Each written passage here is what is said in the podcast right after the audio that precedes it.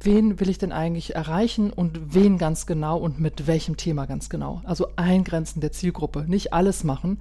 Hallo und herzlich willkommen zu Der Dreh, der Podcast. Alles rund um Online-Beratung und die digitale Transformation der Beratung.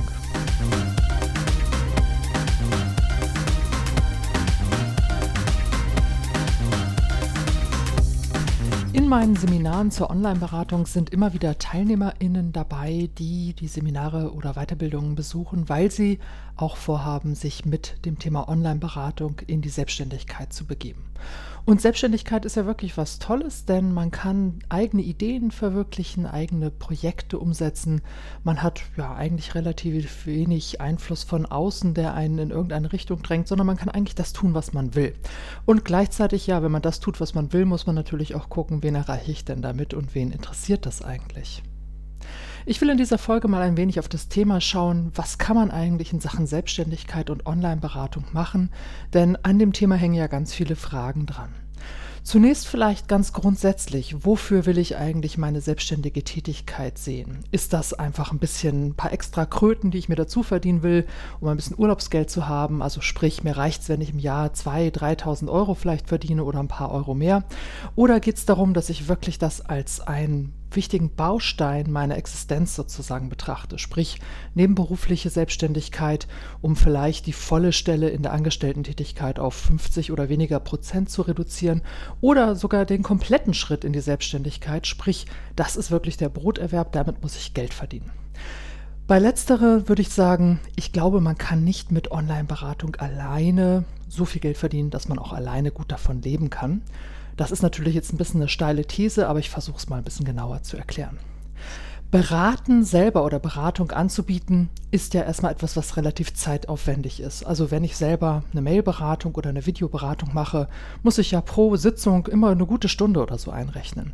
Wenn ich dann pro Stunde für meine Leistungen zwischen ja, 60 und 120 Euro nehme, um mal einfach so eine Spannbreite der Möglichkeiten aufzumachen, dann kann man relativ schnell hochrechnen, wie viele Beratungsstunden im Jahr müsste ich denn absolvieren, um im Jahr vielleicht auf ein Bruttoeinkommen von 60.000 Euro zum Beispiel zu kommen. Und davon dann meine Krankenversicherung, meine Rentenversicherung und Sozialversicherungsbeiträge zu bezahlen und genügend Geld zu haben, um in einer Stadt auch noch eine Miete zu bezahlen und Essen und Trinken und alles andere, was man so braucht, um gut zu leben. Also alleine von Beratung wird man vielleicht nicht zu 100 Prozent sich finanzieren können.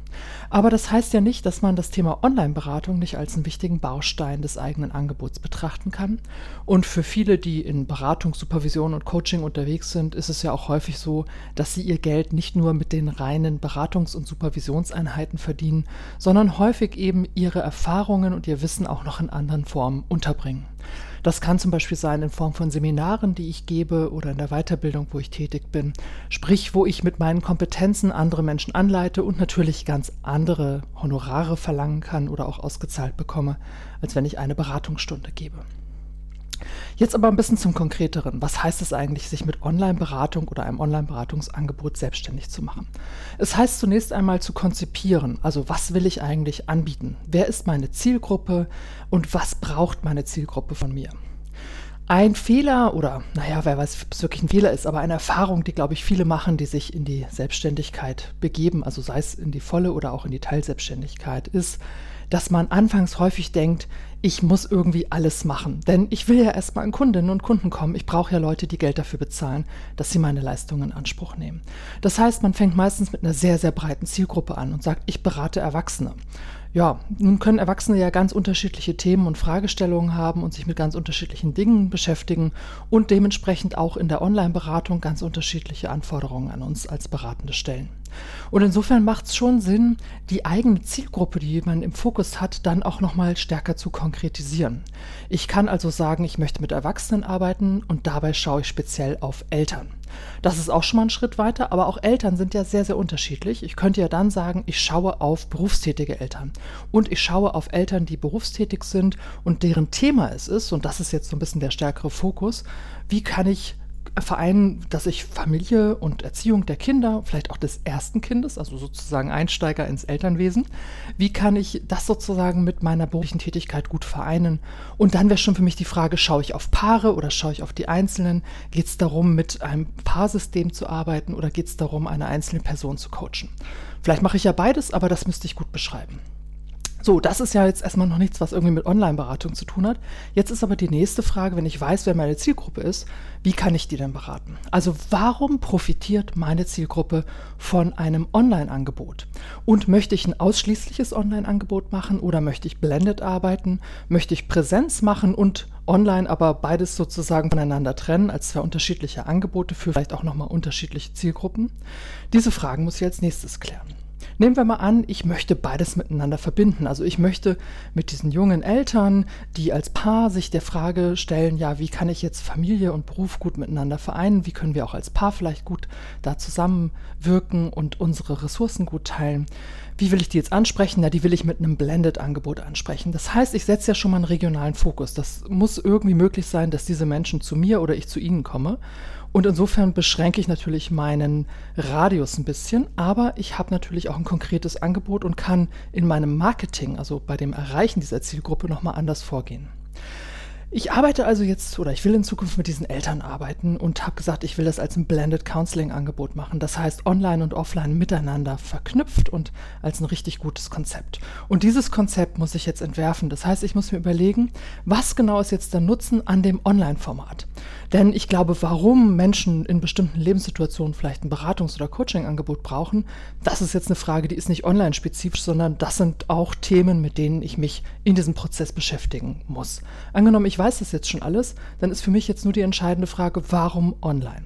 Also welchen Nutzen und Mehrwert hat das Online-Angebot? Bei meiner fiktiven Zielgruppe junge Eltern oder werdende Eltern ist natürlich ein ganz entscheidender Faktor, naja, wenn es kleine Kinder gibt, haben die Leute oft nicht so richtig viel Zeit, beziehungsweise sie können in der Regel nicht besonders gut planen. Denn meistens machen Kinder den Plan, vor allen Dingen, wenn sie noch sehr klein sind. Und insofern könnte ich sagen, naja, mein Angebot, wenn es online stattfindet, bietet eine bestimmte Form der Flexibilität und das ist natürlich ein ganz wichtiger Faktor. Jetzt finde ich so organisatorische Aspekte wie Flexibilität und Zeitunabhängigkeit und Ortsunabhängigkeit, die sind immer toll, aber das ist für mich noch nicht so richtig ein Verkaufsargument. Also was ist jetzt das Besondere an meinem Online-Angebot? Ist das ein Videoangebot? Und wenn ja, was ist denn am Video das Besondere? Also geht es darum, dass ich dadurch, dass wir uns sehen und hören und miteinander sprechen können, ich auch ein bisschen aufsuchend sozusagen vor Ort bin, wir den Raum vor Ort nutzen können. Wäre das zum Beispiel ein Verkaufsargument? Oder geht es darum, dass wir schriftlich miteinander kommunizieren und die zeitliche Entzerrung zum Beispiel bei einem Mailkontakt dazu führt, dass ich den Menschen gute Aufgaben, gute Ideen mitgeben kann, die sie reflektierend niederschreiben können und sich in Ruhe damit beschäftigen können? Oder geht es um so ein Coaching in, ja, eine vielleicht intensiven Phase, wo ich über einen Messenger mit Impulsen sehr begleitend unterwegs bin? Also diese Ideen und Gedanken mal zu sortieren und zu überlegen, welchen Nutzen hat das Online-Angebot, was für einen Mehrwert schafft es für meine Zielgruppe, wenn sie mit mir online kommunizieren kann, das ist eigentlich das Entscheidende. So, wenn ich diese Ideen jetzt ausgearbeitet habe und auch ein Konzept entwickelt habe und mir vielleicht sogar überlegt habe, wie könnte für fiktive Zielgruppen, die ich mir jetzt so nochmal plastischer vorstelle, in Form von Personas. Also sprich, ich stelle mir jetzt so ein Elternpaar vor. Ja, das können äh, eine Frau und ein Mann sein, die beide Anfang 30 sind und jetzt ihr erstes Kind bekommen und beide arbeiten sehr erfolgreich im Job, haben also sozusagen eine Vollzeitstelle viel zu tun. Es könnte ein gleichgeschlechtliches Paar sein, wo es auch nochmal um andere Fragen der Care-Arbeit vielleicht in Zukunft gehen wird. Es könnte ganz, ganz vieles sein. Also für diese unterschiedlichen Paarkonstellationen überlege ich mir drei, vier Personas. Sprich, ich stelle mir wirklich vor, dieses Paar, ich gebe den Namen, ich suche mir vielleicht sogar Bilder aus dem Internet, klingt jetzt ein bisschen creepy, ist aber gar nicht so gemeint, sondern es geht darum, wirklich einfach so fiktive Personen zu konstruieren, sich sozusagen einen kleinen Lebenslauf zu denen zu überlegen, also was arbeiten die, was haben die für Hobbys, was nutzen die vor allen Dingen für Medien, denn darum geht es ja bei meinem Online-Thema, und was haben die vor allen Dingen für Anforderungen und für Bedürfnisse, mit was für Fragen beschäftigen sie sich. Und damit arbeite ich jetzt weiter und entwickle für die, ja, so kleine Beratungsszenarien, Beratungsabläufe und die eben als Blended Counseling-Szenarien. Dazu habe ich schon mal andere Folgen aufgenommen, die man sich dazu mal anhören könnte. Aber nur so als kleiner Hinweis, es geht also darum, wirklich zu gucken, wie könnte ein Beratungsprozess online und offline miteinander systematisch verwoben sozusagen stattfinden. Und ich könnte mir also überlegen, findet der Kontakt erst in der Präsenz statt, zum Beispiel bei einem Seminar, das ich gebe, und daraus ergibt sich dann ein Online-Kontakt über die Mail-Beratung oder wie läuft das sozusagen? Wie könnten so unterschiedliche Beratungsprozesse aussehen? Das kann man wie so eine kleine Timeline mal entwickeln und sich sozusagen überlegen, fiktiv, wie könnte ich so einen Prozess steuern. So, wenn ich das alles gemacht habe, habe ich schon einen wichtigen Schritt, denn ich weiß, wen ich ansprechen will, auch wie konkret, ich weiß, welche Fragen und Themen die Leute beschäftigen. Dazu habe ich auch vielleicht eine kleine Analyse gemacht, aber wie gesagt, das ist nicht so online-spezifisch, das muss ich sowieso machen. Und dann äh, habe ich auch schon mir überlegt, wenn ich online mit denen arbeite, was ist der Nutzen und der Mehrwert und wie könnten unterschiedliche kleine Prozesse zu bestimmten Themen mit meiner Lieblingszielgruppe aussehen. So, wenn ich das alles fertig habe, dann ist der nächste Schritt zu gucken, was brauche ich dafür für Technik, wie kann ich dieses Angebot weiter vorbereiten. Wenn ich mich jetzt dafür ein Videoangebot zum Beispiel entscheide, dann muss ich gucken, welche Videosoftware ist gut, was brauche ich vielleicht an Add-ons, will ich irgendwelche digitalen Tools einbinden, wie sieht es da mit Datenschutz und DSGVO aus und all diesen Themen. Das heißt, ich kläre die ganzen organisatorischen Faktoren. Und ich muss mir natürlich Gedanken machen, ja, und wie komme ich jetzt an die Leute? Denn das ist eigentlich immer das Schwierigste, aber eigentlich auch gar nicht so schwer, wie man sich es vielleicht manchmal vorstellt. Ich habe in meiner Weiterbildung vor vielen, vielen Jahren mal gelernt, Kaltakquise kannst du eigentlich vergessen. Es ist unheimlich schwer, mit einem ganz neuen Thema auf ganz neue Leute zuzugehen, denn in der Regel spricht die das gar nicht so richtig an und holt sie auch nicht so richtig ab und man müsste unheimlich viele Ressourcen in dieses Marketing stecken. Sondern Warmakquise ist das Stichwort, sprich Kontakte, die ich schon habe, nutzen. Gehen wir mal zu unserem fiktiven Beispiel zurück. Wenn ich also vielleicht selber auch irgendwie Kinder habe und äh, da an, an, entsprechenden Orten immer mal wieder bin, sprich in der Schule, in der Kita, äh, auf Spielplätzen, beim Kinderarzt oder der Kinderärztin, in Sportvereinen und so weiter, treffe ich ja auf Menschen, die auch Kinder haben und die vielleicht genau diese Themen gerade bewegen. Oder ich könnte nochmal bei der Hebamme nachschauen, weil die macht ja Geburtsvorbereitungskurse. Da sind also die jungen Eltern, die ja mit ganz vielen Fragen sich in Zukunft beschäftigen werden. Krankenhäuser und so weiter. Also gucken, wen kenne ich denn und mit wem bin ich sowieso schon vernetzt und wem kann ich jetzt mein Angebot erzählen und darum bitten, dass er oder sie mein Angebot eben auch weiterträgt. Und vielleicht ist auch selber mal ausprobiert. Sprich, ich kann ja Menschen, vielleicht nicht der besten Freundin, aber anderen Menschen, die ich gut kenne und mit denen ich einen Kontakt habe, ein Angebot machen. Und es kann ja auch erstmal ein Angebot sein, das sehr kostengünstig ist oder vielleicht sogar kostenlos. Ich persönlich halte nicht so viel von kostenlosen Angeboten, denn ich glaube, für eine Leistung sollte auch immer eine Entlohnung erfolgen. Und ja, ich bringe ja auch was, auch bei einem kostenlosen Angebot. Das ist ja nicht gratis billig irgendwie, sondern es ist trotzdem richtig gut. Aber vielleicht kostet es nicht so viel, vielleicht ist es auch ein Gruppenangebot. Und über diese Kontakte, die ich also schon habe, die Themen voranzubringen, ist ganz, ganz hilfreich. Bei Online-Angeboten geht es natürlich auch darum, eine Online-Präsenz zu haben. Natürlich, wenn ich ein Angebot habe, habe ich auch eine Webseite und dann muss ich diese Webseite natürlich auch so gestalten, dass sie einerseits mein Angebot ganz klar, prägnant beschreibt und natürlich auch gefunden wird. Stichwort Suchmaschinenoptimierung. Dafür kann man Leute einkaufen, die eine schöne Webseite machen und die dafür sorgen, dass bestimmte Schlagworte und Begriffe schnell gefunden werden und ich damit auch im Netz gefunden werde. Aber ich kann selber auch noch etwas für meine Sichtbarkeit im Netz tun, zum Beispiel indem ich einen Blog schreibe. Bei dem Thema finde ich das gerade ganz passend, denn ich könnte ja bestimmte Artikel zu bestimmten Themen, die junge Eltern betreffen, veröffentlichen in regelmäßigen Abständen. Und das brauche ich jetzt nicht täglich oder wöchentlich zu machen, das kann ich einmal oder zweimal im Monat machen. Wenn ich das mit einplane und Lust und Spaß am Schreiben habe, ist das eine tolle Möglichkeit, um Sichtbarkeit zu bekommen. Und diese Artikel kann ich ja dann auch an anderen Stellen verlinken. Ich könnte zum Beispiel in Foren gehen, in denen sich Eltern austauschen. Es gibt ja viele Elternforen, wo man Fragen stellen kann und könnte dort selber auch den einen oder anderen Beitrag verfassen und dabei zum Beispiel auf meinen Blogbeitrag verlinken und sagen, hier gibt es weitere Informationen. Denn die Leute, die dort in den Foren unterwegs sind, sind ja sowieso schon ein bisschen online-affin und haben durchaus wahrscheinlich Interesse, dann darüber nochmal mehr zu lesen und zu sehen, ah, bei mir kriegen sie was fachlich Gutes und für die Person individuell zugeschnittenes. Das kriege ich nämlich im Forum in der Regel nicht. Da tausche ich mich halt mit anderen aus, was auch viel wert ist, aber eben doch nicht eine fachliche Beratung ersetzt in der Regel.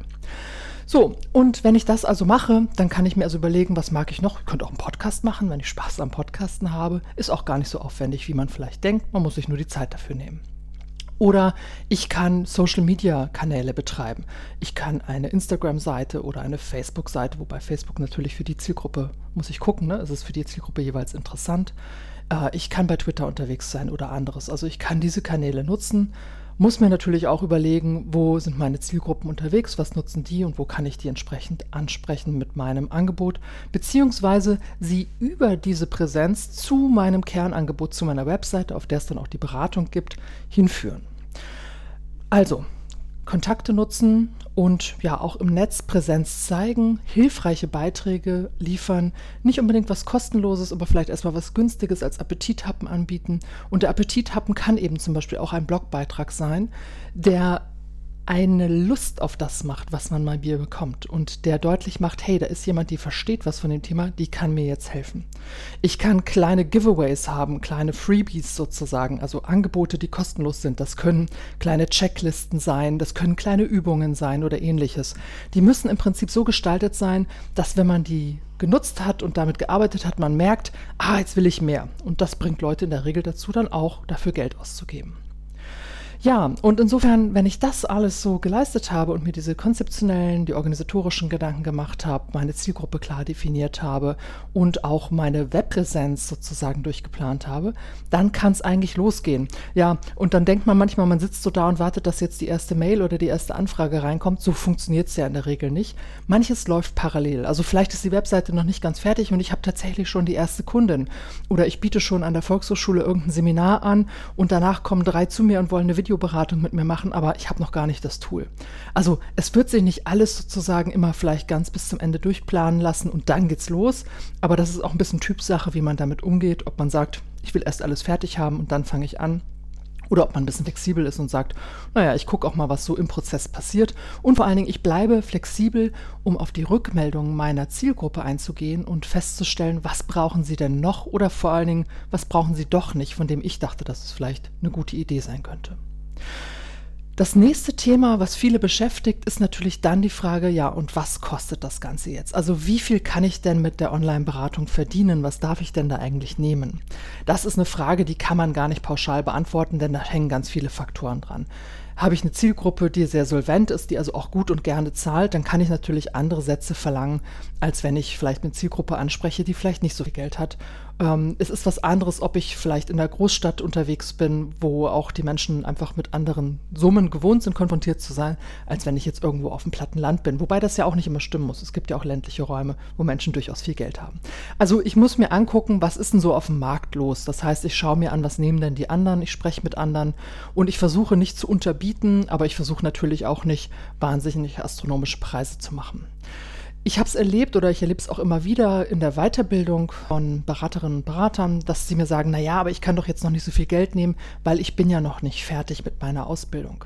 Das sehe ich ein bisschen anders persönlich, denn ich denke mir, Leute, die in der Ausbildung sind, vielleicht jetzt nicht gerade in den ersten zwei Seminaren, aber die so in der Mitte oder zum Ende der Ausbildung sind, die haben ja schon sehr, sehr viele Kompetenzen erworben und vor allen Dingen, sie haben einen Faktor, der sie unterscheidet von den anderen, die schon länger im Geschäft sind, nämlich sie haben eine unmittelbare und sehr regelmäßige Rückkopplung zu anderen Fachkräften.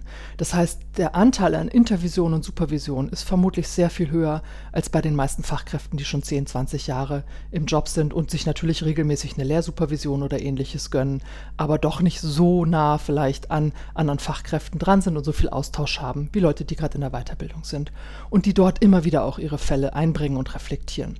Also das kann auch ein gutes Argument sein, um zu sagen, naja, das kostet deshalb gerade auch was, weil ich ja auch jemandem sehr viel biete, nämlich nicht nur meine Rückmeldung, sondern ich nehme meine Fälle anonymisiert auch in Intervision und Supervision und bringe dann noch ein bisschen mehr zurück, wenn ich sozusagen wieder mit meinem Klienten oder meiner Klientin in Kontakt bin.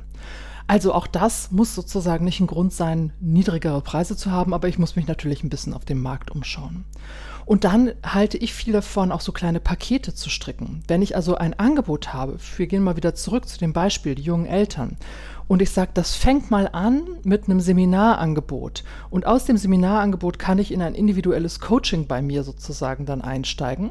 Dann gibt es sozusagen einen Festpreis für das Seminar. Ich könnte aber dann schon sagen, und wenn Sie bei mir jetzt gleich das individuelle Coaching im Anschluss buchen, dann gibt es einen kleinen Rabatt von weiß ich nicht, 10 oder 15 Prozent. Das ist ja für viele oft ein Anreiz. Ich preise das natürlich entsprechend schon in meiner Kalkulation mit ein, aber dann ist das möglich. Und dann muss ich mir überlegen, gut, manche Sachen sind sehr einfach abzurechnen. Eine Stunde Video oder eine Stunde Textchat ist natürlich einfacher als vielleicht jetzt eine Mail, wo man so ein bisschen überlegen muss, ja, hm, wie lange dauert denn eine Mail, lesen, schreiben. Ich würde da auch immer empfehlen, mit Stundensätzen zu kalkulieren und das transparent zu machen und zu sagen, wenn ich mit Ihnen eine Mailberatung mache, fürs Lesen und fürs Schreiben, eine E-Mail brauche ich immer in der Regel eine Stunde und eine Stunde kostet eben x Euro. Das kann ich durchaus transparent erläutern. Und da kann ich ja auch Pakete stricken und sagen, ein Paket aus fünf Mails, zwei Videogesprächen und zwei Präsenztreffen oder ähnlichen. Das wäre sozusagen wieder angedockt an die Vorarbeit, die ich schon gemacht habe nämlich die Personas und die kleinen Blended Counseling Prozesse, die ich mir überlegt habe wenn ich so einen kleinen fiktiven Blended Counseling-Prozess durchspiele, dann weiß ich ja, Auftragsklärung, das mache ich in der Präsenz, okay, daran anschließend gibt es zwei E-Mails, dann machen wir ein Video, dann gibt es wieder ein Präsenz und dann gibt es vielleicht nochmal irgendwas zum Abschluss. Ne? Also so könnte ja ein kleiner fiktiver Blended Counseling-Prozess aussehen, wo ich mir genau überlegt habe, warum verwende ich wann welches Medium und Kommunikationssetting, welche Vorteile hat das für die Prozessgestaltung. Und dann könnte ich sagen, das ist ein Coaching-Paket und das kostet eben einen Festpreis und den biete ich sozusagen auf dem Markt an. Das ist vielleicht einfacher als einzelne E-Mails und andere Dinge abzurechnen und ganz pragmatisch, ich schreibe eine Rechnung und nicht sieben oder acht Rechnungen. Auch das hat Vorteile.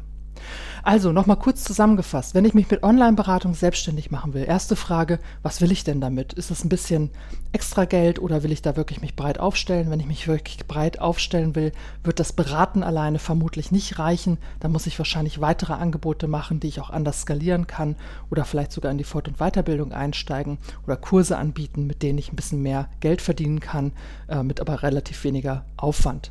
Dann muss ich mir gut überlegen, wen will ich denn eigentlich erreichen und wen ganz genau und mit welchem Thema ganz genau. Also Eingrenzen der Zielgruppe, nicht alles machen. Man kennt das ja, ne? wenn man irgendwo ins Restaurant kommt oder beim Bestellservice sieht, es gibt italienisch, französische Küche, asiatische Küche, alles von einer Einrichtung, dann weiß man eigentlich, kann nicht richtig gut sein. Da gehe ich lieber zum Spezialitätenrestaurant, ne? wo ich wirklich weiß, da kriege ich was richtig Gutes.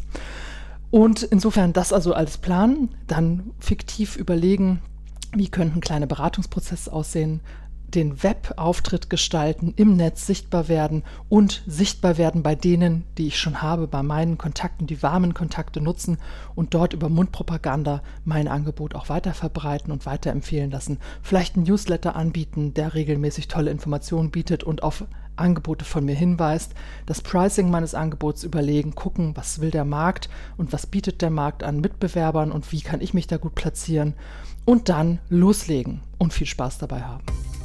Danke fürs Zuhören und bis zum nächsten Mal bei Der Dreh, der Podcast. Alles rund um Online-Beratung und digitale Transformation der Beratung.